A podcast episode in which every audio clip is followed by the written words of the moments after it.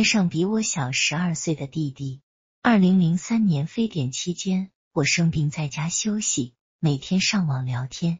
一位山东网友得知我从事人力资源工作，向我请教他即将去应聘应该怎么准备。我细致的指点了他。几天后，这位网友给我打来电话，向我报喜他被录用了，还要请我旅游。我以身体不适为由谢绝，举手之劳。别这么夸张了，况且你在烟台，我在南京，相隔太远。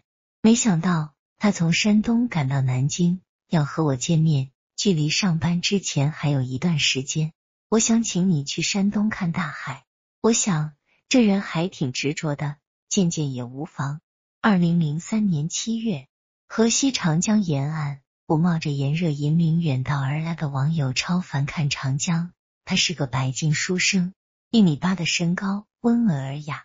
超凡说：“我的梦中情人和你一模一样，长发飘飘，笑容始终挂在脸上。你实现了我的梦想。”我笑：“小孩子别贫嘴哦。”超凡回到山东，每晚给我打电话，对我倾诉爱慕。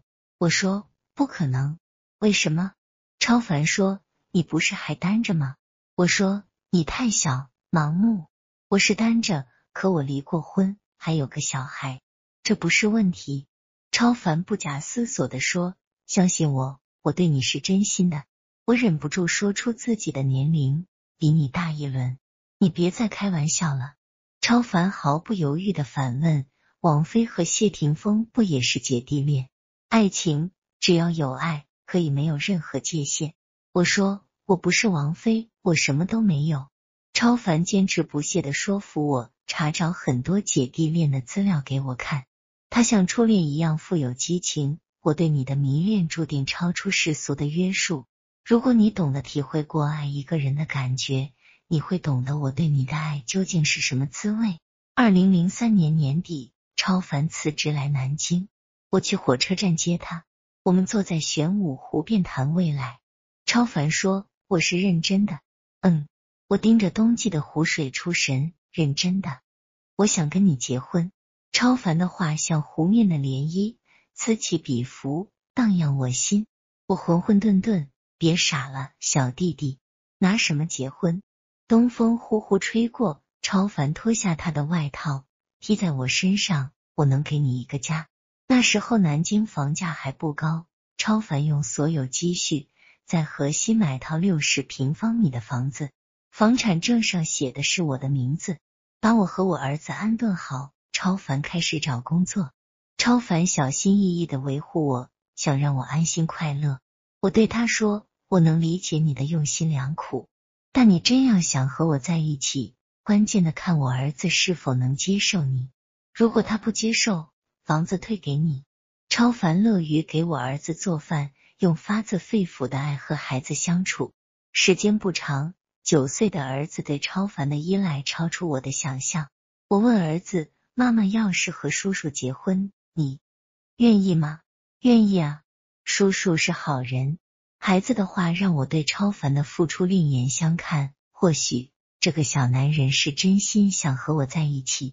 尽管如此，我对超凡依然不冷不热，平平淡淡。虽然没有反感，却也谈不上爱。二零零四年六月。超凡给我写信，住在同一屋檐下，还能收到情书。超凡写道：“反正我就是爱你，我将用一生的爱给你今生的幸福，以弥补你过往的感情创伤。你可以看我的行动。”我姐姐找超凡谈心，问他：“你到底看上我妹妹什么？等你走过新鲜期，你还会爱她吗？你这么好的一个男孩，敢于抛开一切。”迎娶比自己大十二岁的女人，他没有钱，没有势，你图的是什么？超凡说：“姐姐，你这样说话，我能理解，但不能接受。我只是因为爱而结婚，没有其他。”我问超凡：“你不后悔吗？”超凡义无反顾：“不会，我看上的是你的善良和女性特有的慈爱。看到你，我就有一种想成家的冲动。我的心慢慢柔软。”二零零四年九月，我答应了超凡的求婚，当月领证。二零零四年十月，我们在南京低调的举行了婚礼。婚后的超凡将大部分精力用在工作上。他说：“我们得换大房子，还得有车。”我说：“那些都不重要，重要的是把日子过好。”超凡说：“是啊，我的任务就是要让老婆过好日子。”我问过超凡想不想要个孩子，我们不是有孩子了吗？超凡说：“我不想让老婆做高龄产妇，可那不是你亲生的，毕竟亲骨肉更有感情。”我害怕超凡将来后悔，要他想清楚。人非草木，感情培养到位，他比亲生的还亲。超凡说他一点也不糊涂。超凡对我的感情持续膨胀，超出我的预期。他的工作能力尤为突出，从一个小职员做到公司的领导层，薪水不断增加。二零零八年，我们换第二套房，房产证上还是写我一个人的名字。我有点不解，你不怕我跑了？超凡如此解释：房子是你的，你是我老婆，你是我的。综上所述，什么都属于我的，跑不掉。我说：你现在有钱了，说话越来越有底气了。你算得上成功人士，我渐渐老去，没有安全感。你会找别的女人替代我吗？超凡说：我杞人忧天。几年前我已经告诉你。别胡思乱想，我发葬会对你负责，你要相信我的誓言，好吧？我半真半假的说，为表示你对我的忠诚，你把银行卡上的钱都转到我账户上。超凡没有半点怨言，带我去银行转账，只要我能做到的，为你千千万万遍在所不辞。很多时候，我觉得自己每时每刻都生活在天上。总有一种道不清说不明的幸福感缠绕我，使我对超凡的感情开始有了本质的变化。我比较爱打麻将，超凡规定我别玩的太晚，十二点前必须睡觉。二零一零年三月的一个晚上，我和几个姐妹在鼓楼一好友家搓麻将到凌晨，我一直输钱，便把手机调为静音丢进包里。凌晨三点，我拿起手机一看。六十多个未接电话，我给超凡回电，质问他打这么多电话想干什么？你是诚心想吓我吗？